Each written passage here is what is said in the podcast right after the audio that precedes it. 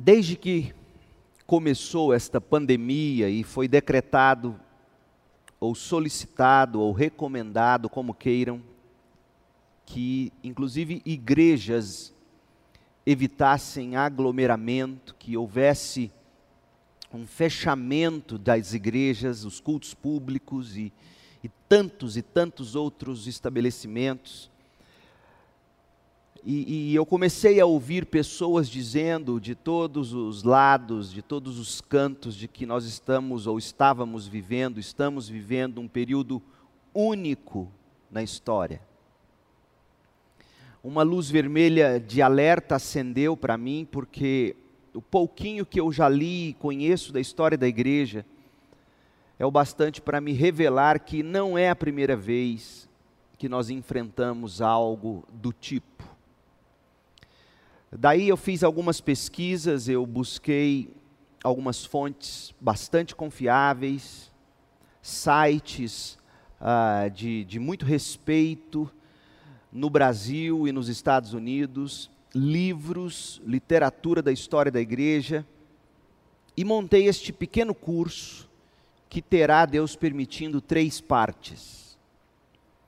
A primeira parte, agora, a segunda parte mais tarde ainda, nesta manhã, e à noite a conclusão do curso. O tema do curso é a Igreja Triunfante.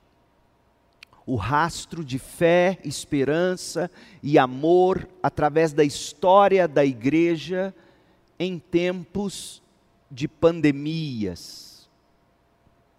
Eu quero começar lendo, peço que você abra sua Bíblia em Hebreus.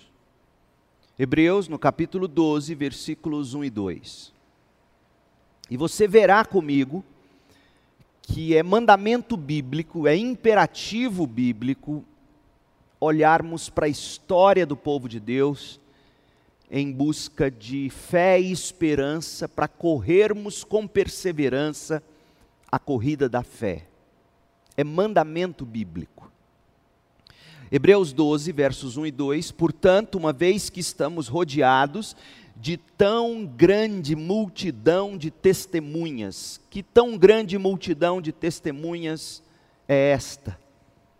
É a multidão de crentes, conforme está relatado no capítulo 11 de Hebreus. O autor aos Hebreus, da carta aos Hebreus, ele selecionou alguns homens e mulheres de fé e os usou como nuvem ou como multidão de testemunhas, para que o povo de Deus em todos os tempos pudesse voltar seus olhos para eles. Essa é a ideia, esse é o desejo de Deus para nós. Portanto, uma vez que estamos rodeados de tão grande multidão de testemunhas, livremos-nos de todo o peso que nos torna vagarosos e do pecado que nos atrapalha, e corramos com perseverança a corrida que foi posta diante de nós. Mantenhamos o olhar firme em Jesus, o Autor e aperfeiçoador de nossa fé por causa da alegria que o esperava, Cristo suportou a cruz sem se importar com a vergonha. Agora, Cristo está sentado no lugar de honra, à direita do trono de Deus. No final deste curso, nós voltaremos a este texto, depois de olharmos para tão grande nuvem de testemunhas ao longo da história, nós voltaremos a este texto de Hebreus e, concluindo, eu farei algumas observações. Mas eu te chamo agora para uma olhada para o passado. Em 31 de dezembro de 2019, autoridades de saúde da China alertaram a Organização Mundial de Saúde, a OMS, sobre um novo padrão de pneumonia na cidade de Wuhan, na China, e que nunca antes havia sido detectado. Em 7 de janeiro de 2020, as autoridades de saúde anunciaram que haviam identificado um novo vírus na família dos coronavírus. E este vírus foi então batizado de 2019-nCoV, 2019 traço new de novo COV, coronavírus. Desde 7 de janeiro, esse novo coronavírus, agora batizado ou rebatizado como Covid-19, esse, esse vírus espalhou-se por quase todos os países do mundo, com a OMS relatando cerca de 200 mil casos já confirmados. Aproximadamente, até o momento, 12 mil mortes, mais de 80 mil curas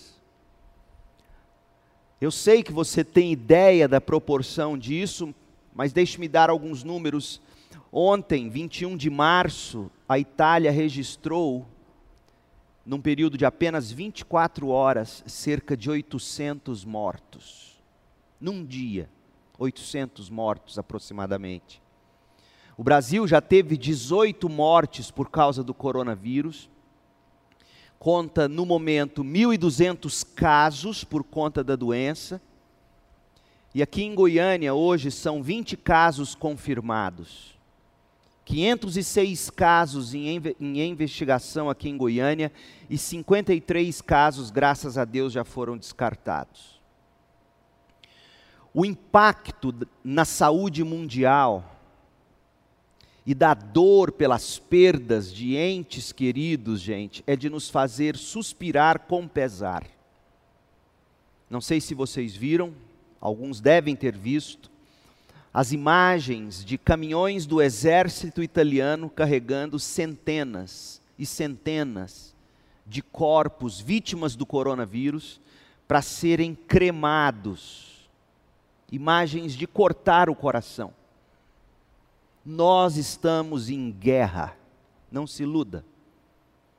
E as consequências do pós-coronavírus, independentemente de, de extensão de tempo e, obviamente, guardadas as proporções, o pós-coronavírus causará, guardadas as proporções, impacto semelhante aos impactos no mundo após a Segunda Guerra Mundial. Já se fala num grande número de pessoas sofrendo com doenças psiquiátricas, fruto do medo e do pavor desta onda de Covid-19. Nós estamos em guerra, não se iluda. Adolescentes, jovens, crianças que me entendem, eu sei que vocês estão entediadas em casa, mas não se esqueçam, é guerra, sem exageros o mundo inteiro praticamente parou. Viagens e comércio global foram radicalmente afetados. Mercados de ações despencaram, o dólar subiu às alturas. Já soube, inclusive, que começaram demissões de empregados. Gente, só Deus sabe quando, onde e como tudo isso vai parar. E Deus sabe.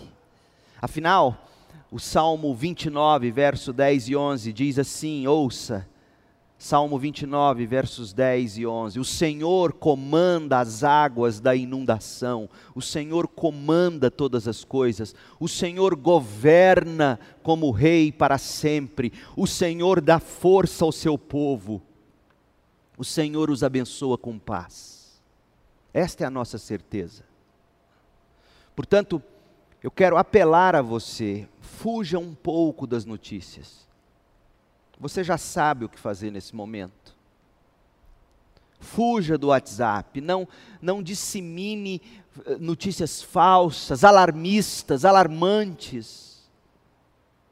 Por pior que esteja toda a situação, o crente tem a certeza de que o rei governa para sempre, mesmo em tempos de pandemias. As pessoas, inclusive os cristãos, estão enfrentando essa pandemia com todos os abalos sísmicos e desdobramentos, e antecipando com razão a força das ondas que se seguem aos abalos, porque é sempre assim: vem um abalo sísmico e em seguida as ondas. Nós ainda estamos nos abalos uma variedade de sentimentos e de sérios questionamentos rondam o coração das pessoas nesse momento. E como sempre, é imperativo buscarmos a orientação absolutamente final para as nossas vidas, buscá-las nas Escrituras Sagradas. O princípio da reforma protestante, que é tão caro para nós, só a Escritura, somente a Escritura, este que é um pilar fundamental da nossa fé e deve ser, só a Escritura vale para um momento como este. Como eu, crente, devo responder a tudo isso? Mas também é útil olhar para trás no tempo para ver como os cristãos no passado enfrentaram crises semelhantes. Permitam-me apontar para você pelo menos duas razões pelas quais a gente deve voltar na história em busca de respostas para o nosso tempo. Primeiro, a própria Bíblia recomenda que a gente faça isso. Nós lemos no início, Hebreus 12, de 1 a 2 nós estamos rodeados de tão grande nuvem ou multidão de testemunhas, e o próprio Deus nos convida a olhar para o exemplo deles, sem tirar os olhos de Cristo Jesus. Em outras palavras, como essa tão grande nuvem de testemunhas do passado viveu com Cristo, encarnou Jesus na vida delas, e atravessou seus momentos de crise. É, portanto, imperativo bíblico olharmos para a história. Segunda razão é que a sabedoria e o senso comum nos requerem que olhemos para a história em busca de modelo para o presente em busca de modelo para o presente. Modelos estes tão escassos no mundo contemporâneo, não é mesmo? Você olha ao redor e você se sente órfão, órfã de um, de um líder, de um estadista, de alguém que tem uma palavra de Deus para a gente. A gente precisa olhar para a história. Aliás, Uh, Martin Lloyd Jones, que é um dos grandes heróis da cristandade, viveu no século XX na Inglaterra, pastoreou a igreja de Westminster, em Londres. Em 1969, ele abriu a conferência puritana que ele presidia na igreja dele anualmente. E naquele ano, ele abriu a conferência com uma palestra que traz como título uma pergunta. E a pergunta é: podemos aprender da história? E num determinado trecho, na abertura ah, da sua palestra, ele disse o seguinte: abre aspas, a humanidade, em sua loucura e estupidez, sempre repete os mesmos erros. Não aprende e se nega a aprender, mas não, não aceito isto como sendo próprio do cristão o meu ponto de vista, diz Lloyd Jones, é que o cristão deve aprender da história, que por ser cristão, seu dever é fazer isto e deve animar-se a fazê-lo. O meu argumento é que para nós é sempre essencial suplementar a nossa leitura bíblica e teológica com a leitura da história da igreja. Ouça isto, crente: suplementar Sabe o que é um suplemento? É acrescentar à sua leitura bíblica, à sua leitura teológica, a leitura sobre a história da igreja. Se não, diz Lloyd Jones, corremos o perigo de nos tornar abstratos, teóricos e apenas acadêmicos em nossa visão da verdade e deixando de relacioná-la com os aspectos práticos da vida diária. Logo estaremos em dificuldade. Fecha aspas. Faremos bem, portanto, meu povo, em dar uma olhada para o nosso passado na história, desejosos de não ficarmos correndo perigo, não ficarmos em dificuldade, sem saber como agir ou como reagir face a tudo que temos visto, lido e ouvido sobre o coronavírus. Gente, contrário do que muitos pensam, contrário do que muitos estão professando.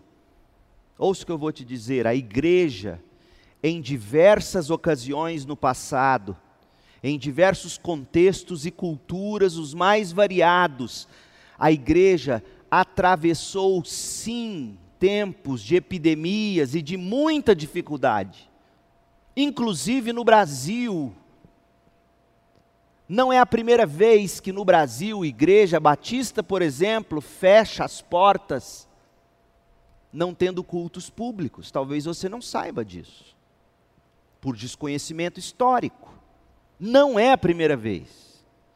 Ouça um trecho de uma ata de assembleia da primeira igreja batista em Manaus. O trecho me foi enviado pelo WhatsApp pelo meu amigo, o professor Dr. Lourenço Estélio Rega, que é diretor da Faculdade Teológica Batista de São Paulo. E o doutor Lourenço recebeu de um juiz de direito, irmão nosso, diácono, doutor Vanias Mendonça, diácono da primeira igreja batista em Manaus, amigo pessoal do Lourenço. E o trecho revela situação semelhante em 1926 a que vivemos hoje. Só que a época era epidemia de varíola. E note como a igreja reagiu naquela época. A ata é de 7 de abril de 1926, primeira igreja batista em Manaus. Ouça, crente, para você não dizer mais que é a primeira vez que a gente passa por isso. Pode ser na minha e na sua geração, mas não foi em outras gerações. E, portanto, este é o valor da história da igreja. Gerações passadas passaram por problemas semelhantes e como eles os enfrentaram. A ata diz assim: olha o nome do irmão o irmão Rastinfilo Cerejo. Rastinfilo com H, Filo com PH. Rastinfilo Cerejo, o irmão disse que em virtude da epidemia de varíola, os oficiais da igreja, quem eram os oficiais? Na época, nossa confissão de fé, declaração doutrinária, trazia oficiais como sendo diáconos e presbíteros, hoje diáconos e pastores, o que dá na mesma. Então, os oficiais reunidos resolveram suspender os trabalhos da igreja em fevereiro e tendo reaberto seus trabalhos no dia 10 de março. Um mês e dez dias, a igreja ficou fechada, em 1926. Isso foi submetido à apreciação da igreja e foi aprovado por unanimidade.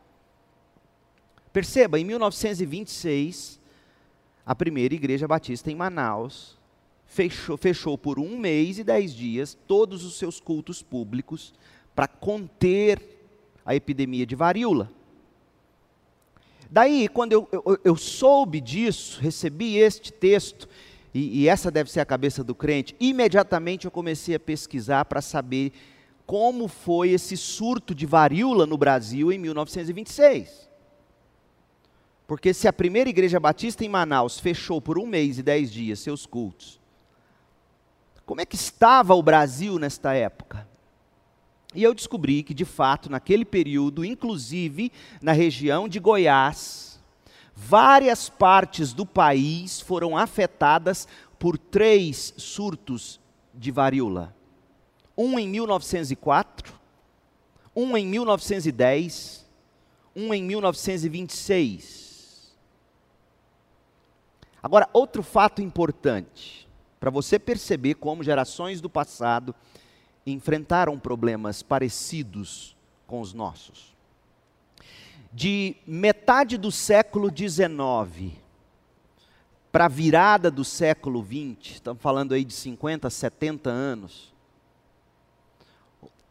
a Sociedade de Medicina do Rio de Janeiro iniciou uma campanha, ouça, uma campanha contra a prática de enterrar corpos nas igrejas, visando cuidado com a saúde pública. E, e, e, o documento que eu encontrei é um artigo acadêmico muito bem escrito. O documento que eu encontrei diz que nós, os goianos, como bons goianos, entre aspas, teimavam muito. Você ter uma ideia, a Sociedade de Medicina do Rio de Janeiro, nossa capital, nossa Brasília da época, começa uma campanha: não enterre mais seus mortos no quintal, entre aspas, da igreja. É questão de saúde pública, você vai entender por que daqui a pouco. E os goianos teimando. Nós tínhamos na época em Goiás o presidente da província de Goiás, era assim que éramos chamados ou tidos. Nós éramos uma província, a província de Goiás. À época, o nosso presidente era o senhor Antero Cícero de Assis. E ele afirma o seguinte: abre aspas.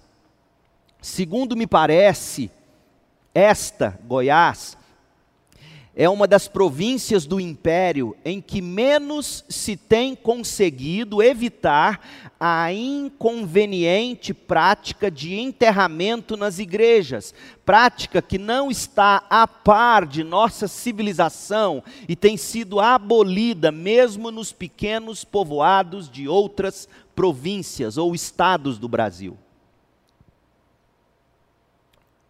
O senhor Antero Cícero de Assis aparentemente tinha razão. Ouça, Meia Ponte, cidadezinha, vilarejo vizinho de Goiás Velho na época. E a época Goiás Velho era a capital da província de Goiás. Meia Ponte só construiu seu primeiro cemitério em 1869. Aos poucos, entretanto, como medida de saúde pública, a prática de enterrar pessoas nas igrejas foi sendo eliminada em Goiás, como no resto do Brasil. Por que, que eu trago isso para você? Porque eu quero que você imagine o seguinte: quão precioso isso era para os cristãos da época, terem seus mortos velados e enterrados no fundo ou no cemitério da sua igreja. Prática muito comum para os católicos à época mas havia prática também para batistas. Você encontra cemitério dos batistas no entorno da primeira igreja batista do Brasil, que está na cidade de Santa Bárbara do Oeste. Os batistas também faziam isso. Até porque, em alguns casos, eles eram impedidos de terem seus mortos enterrados nos cemitérios que pertenciam à Igreja Católica. Mas eu trago esse ponto à tona para te dizer o seguinte: houve um período em que a igreja precisou lidar com esta questão tão cara um filho seu morria, você cristão, e de geração em geração sua família foi ensinada de que o cristão é enterrado no cemitério da igreja, velado na igreja. E de repente, por questão de saúde pública, o governo começa a impedir que isso aconteça e diz: não, nós vamos construir cemitérios públicos ah, na cidade, não vai ser mais dentro da igreja. Imagine a dor para gerações e gerações que aprenderam que tinha que ser assim. Deixe-me ler para você a carta de uma leitora de nome, olha o nome dela, Roseira Zelosa. Essa carta foi publicada no jornal Matutina Meia Pontense. Matutina Meia Pontense. Era o jornal da cidade de Meia Ponte. Em 13 de novembro de 1830. Olha como ficava um templo de uma igreja por conta de velórios e enterros nos seus quintais. A carta diz assim, dessa mulher, Roseira Zelosa. No dia 2 de novembro de 1830, 2 de novembro do corrente, ela escreve: Me achei na catedral desta cidade de Goiás, Goiás Velho, para enviar as minhas orações ao Todo-Poderoso quando de improviso me vi atacada do mais execrado fedor, que fedia-se por toda a igreja. E aí ela pondera: será crível que estejam alucinados, ou faltos de olfato, para não sentirem o quão danoso é semelhante abuso para o bem público. Ou seja, você ia orar, rezar na igreja, e você de repente era tomado pelo mau odor cadavélico. Então perceba, no Brasil de fins do século XIX e até as primeiras três décadas do século XX, as igrejas cristãs, católicas e protestantes, diga-se de passagem, tiveram que lidar com epidemias, mudando hábitos caros para eles, inclusive hábitos de enterrar seus próprios mortos no quintal da igreja. Igrejas tendo que cancelar atividades públicas por causa de varíola, como a PIB de Manaus em 1926. Nunca mais diga, nunca se viu isto antes. É ignorância histórica dizer isso. Pode não ter sido na minha e na sua geração. Mas é por isto que a história tem valor. Não há nada novo debaixo do sol, nos diria Salomão. O que é diferente e agravante no momento, talvez seja o seguinte: primeiro, a proporção do problema. Nós estamos vivendo uma pandemia global e não é mais epidemias locais, regionalizadas, onde tomou conta só de um país ou só de um continente, por exemplo. Pandemia significa o mundo todo. Então, de fato, parece ser assim algo como nunca antes se viu. A proporção. Agora, não em número de mortos, tá? Porque, como veremos, as pestes do passado mataram milhões de pessoas. Então não é, não é quando eu falo de proporção, eu não estou falando em quantidade. Outras epidemias ou pandemias mais regionalizadas mataram muito mais do que o Covid-19 já matou ou será capaz de matar. Quando a gente fala de a proporção do problema ser diferente, é a quantidade de países ao mesmo tempo, a velocidade, em segundo lugar, com que corre o vírus e a informação. A gente vive numa era midiática, em um mundo globalizado. Então, estas duas coisas, pelo menos, fazem com que o que estamos vivendo no momento seja de fato novo. E, e se torna um problema ainda maior, pense comigo, por estarmos lidando com uma geração que não conhece história. Nossa geração nem lê, gente. No máximo a gente lê fake news se tiver figurinha quando você recebe uma imagem no WhatsApp. No máximo, a gente não lê, a gente não conhece a história, a gente fica perdido com o que nos informam. E isso torna a coisa muito mais séria. E, e, e, uma geração tão rasa, tão superficial, que gosta de coisas rápidas e instantâneas. No nosso tempo, esquenta-se comida no micro-ondas. Nossos avós e bisavós cozinhavam a lenha. Ou seja, até a comida ficar pronta demorava. Hoje, se não é para ontem, não serve mais. Então, tudo isso junto faz o problema se tornar gigantesco. No entanto, é preciso que a gente diga a bem da verdade não é difícil encontrar lições nas diversas e terríveis circunstâncias relacionadas às pestes, epidemias e doenças contagiosas do passado que devastaram países e continentes em diversos períodos, especialmente os continentes europeu e asiático.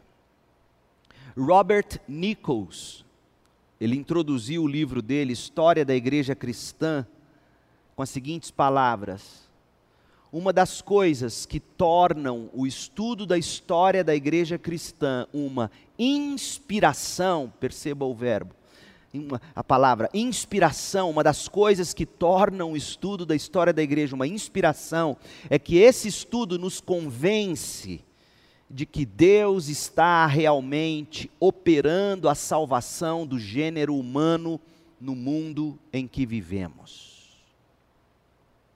Então vamos, vamos começar agora um pequeno mergulho na história da igreja. E eu quero que você pense comigo sobre a seguinte questão: Como você acha que o cristianismo se espalhou pelo mundo? Deixa eu reformular a pergunta como os cristãos conseguiram, entre aspas, cair na graça do povo. Como? Não havia mídia, internet. Hoje em dia, desculpa, a gente pensa que o evangelho vai ser espalhado na medida em que a gente alcançar mídias. Mas o cristianismo não tinha mídia até recentemente. Então, como que esse movimento cristão deixou de ser um movimento local, regionalizado, começou em Jerusalém, Judéia depois, Samaria, como que ele atingiu os confins da terra? Como, como o cristianismo deixou de ser uma religião obscura, à margem, para se tornar a força religiosa dominante do mundo ocidental em apenas poucos séculos. Como isso aconteceu? Muita gente, inclusive de meios acadêmicos, pensa que a ascensão do cristianismo foi algo simplesmente inevitável. Que o fim gradativo do paganismo, porque o cristianismo, lembre-se, foi foi suplantando, foi ganhando, conquistando terreno e eliminando o paganismo, especialmente na Europa. Então, muita gente pensa que esse fim gradativo do paganismo seria apenas questão de tempo. Até que os cristãos dominassem tudo, afinal de contas, o poder do Espírito Santo, conforme foi prometido em Atos 1:8, faria com que o nome de Jesus chegasse e chegasse logo até os confins da terra. Então muita gente pensa, não, a promessa do Espírito Santo vai fazer a igreja crescer, e fez crescer, e foi rápido e pronto, e... mas não foi bem assim. Em que pese ser verdade que o poder do Espírito Santo é o que fez, faz e fará a diferença da perspectiva da soberana providência, o cristianismo, gente, o cristianismo verdadeiro, o cristianismo dos discípulos de verdade de Jesus, porque João, o Evangelho, fala de discípulos de verdade. Há discípulos e discípulos, há crentes e crentes, há cristãos e cristãos. João faz essa distinção. Há aqueles que se envolvem no meio da massa e se dizem cristãos, e há aqueles que são de fato cristãos. Então, esse cristianismo dos cristãos, ele alcançou os confins da terra através de uma longa, lenta e dolorosa ascensão. Há um livro muito importante que foi escrito por Rodney Stark. Não está em português, o livro se chama The Rise of Christianity, ou seja, a ascensão do cristianismo. E Rodney Stark, no livro que está em inglês, A Ascensão do Cristianismo, ele faz um estudo na história e ele mostra que vários fatores chave contribuíram para que o cristianismo avançasse. Fatores estes pelos quais geralmente a gente ora pedindo que Deus nos livre deles. Sendo que um dos fatores, talvez o principal fator que fez a igreja conquistar espaço, foram os tempos de epidemias e pandemias. Pestes, pragas, epidemias serviram como molas propulsoras para o avanço da fé cristã.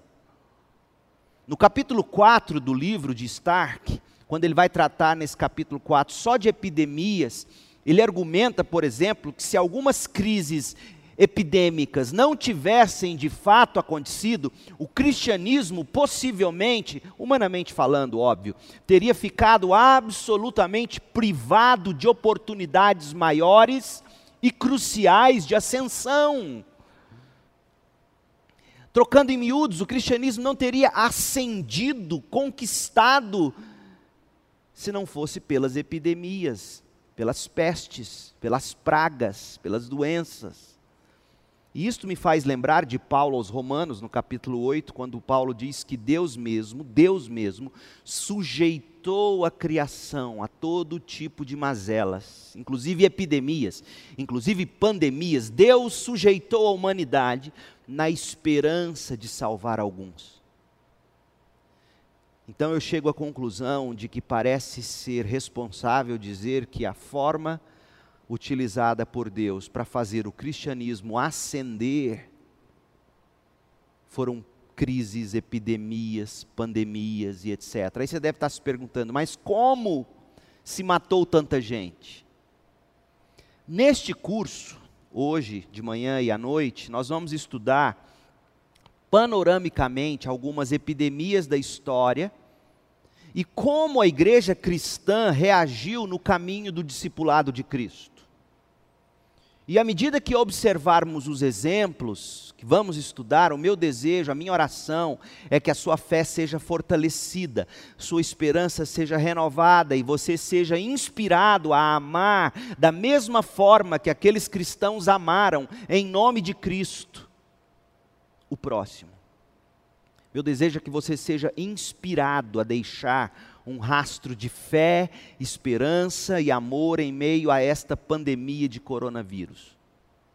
É claro que haveremos de fazer alguns ajustes para o nosso próprio contexto e circunstâncias. Mas não podemos perder de vistas o impulso daqueles crentes na direção dos doentes, dos famintos, dos necessitados de alguma natureza, exibindo tantas vezes sacrifícios heróicos e que, guardadas as proporções, eram sacrifícios totalmente semelhantes aos de Cristo. Sejamos prudentes em época de pandemia. Sejamos prudentes, mas não ousemos ser menos sacrificiais no amor de Cristo que a gente tem que incorporar.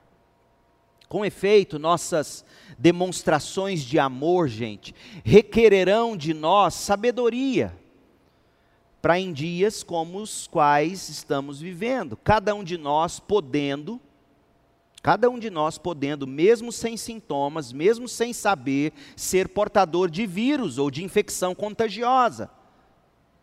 Cada um de nós deve, portanto, refletir cuidadosamente, ser cauteloso e ser responsável. Em alguns casos, nós temos visto hoje, o isolamento físico será um gesto enorme de amor. Aliás, há um exemplo assim na história.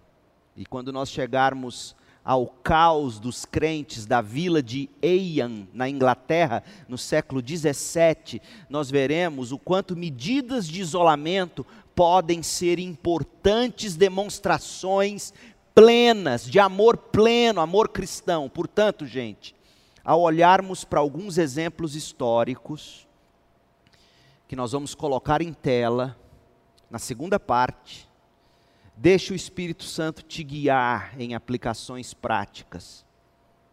Que o seu coração seja instigado à fé, à esperança, movendo seus pés na, na prática do amor e que todos possamos, neste momento de pandemia, e para muito tempo depois deste período, viver a sabedoria e o caminho do amor de Jesus Cristo diante de um mundo com os olhos voltados para a igreja do Senhor.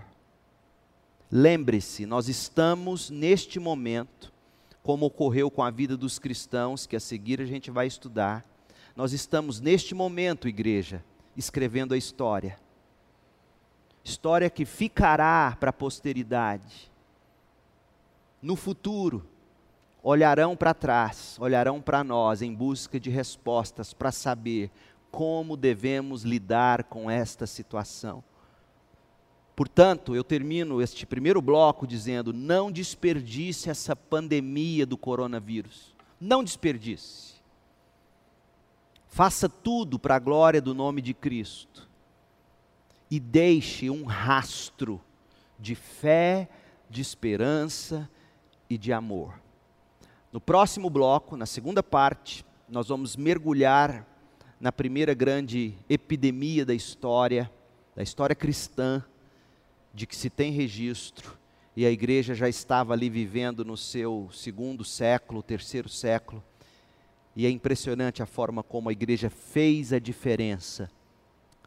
Daqui a pouco a gente volta. Que Deus te abençoe.